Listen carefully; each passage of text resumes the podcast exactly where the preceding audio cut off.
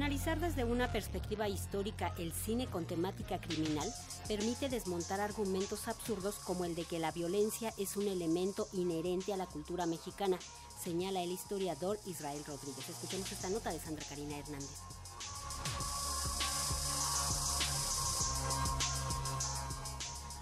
La violencia criminal como tema y como género fue la estrategia de la que la industria cinematográfica nacional echó mano para sobrevivir a una crisis que estuvo a punto de hacerla desaparecer, pero que inesperadamente se convirtió en una forma de hacer un cine por demás exitoso, señala el historiador Israel Rodríguez. La violencia vino a salvar una industria cinematográfica en México que estaba condenada a desaparecer en mediados de los años 80. No fue un caso único, es un fenómeno global, implementado primero por Hollywood, pero eh, recibido por varias industrias cinematográficas en México, como ocurrió en otros países. Se había dado un fenómeno desde los años 70 de aumento de la violencia y sobre todo de la violencia criminal. En el caso mexicano y estadounidense, se combinó este fenómeno de relajamiento de la censura cinematográfica, del llamado Código Hayes, se eh, combinó en el caso mexicano y estadounidense con eh, la preocupación norteamericana de combate al narcotráfico y a la violencia criminal en las ciudades. Esto desató una ola de violencia desde los años 70 que no se ha podido contener hasta la fecha y que alimentó las formas de entretenimiento tanto en Estados Unidos como en México. Eso contribuyó a que en México se continuara un proceso de normalización de la violencia audiovisual que hoy ha inundado nuestras pantallas y el universo visual.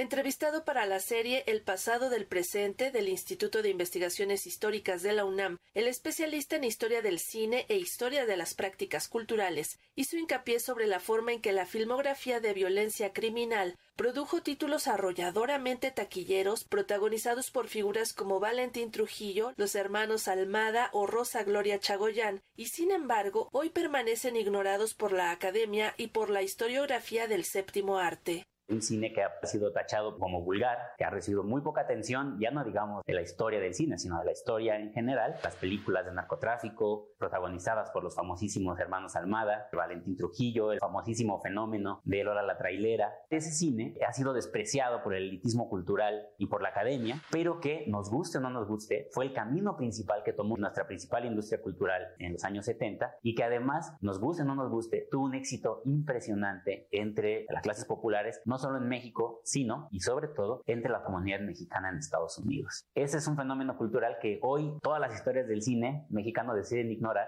este, saltándose desde los años 70 y brincando hasta el cine contemporáneo e ignorando toda esta etapa que pues, fue una etapa indudablemente exitosa del cine mexicano. Finalmente, el historiador del Colegio de México manifestó la importancia de realizar un análisis desde la perspectiva histórica sobre ese cine en el que la violencia criminal es el principal protagonista, pues contribuye a desmontar argumentos erróneos sobre la violencia como elemento inherente de la cultura y de la sociedad mexicana. Analizar el fenómeno de naturalización de la violencia criminal en el cine mexicano desde la perspectiva histórica nos ayuda para echar abajo ciertos argumentos sobre la condición de violencia que se vive en nuestro país y en nuestra región. Argumentos absurdos como que la violencia es inherente a las sociedades mexicanas, latinoamericanas o tercermundistas, como si no fueran producto de procesos históricos, económicos y procesos culturales concretos que nos hace pensar que esta violencia siempre estuvo ahí. Pensar la violencia no solo como ejercicio, sino como resultado de decisiones empresariales, políticas, de fenómenos económicos concretos, pues nos ayuda a pensar que no siempre fue así y que las cosas pueden ser de otra forma. Es analizar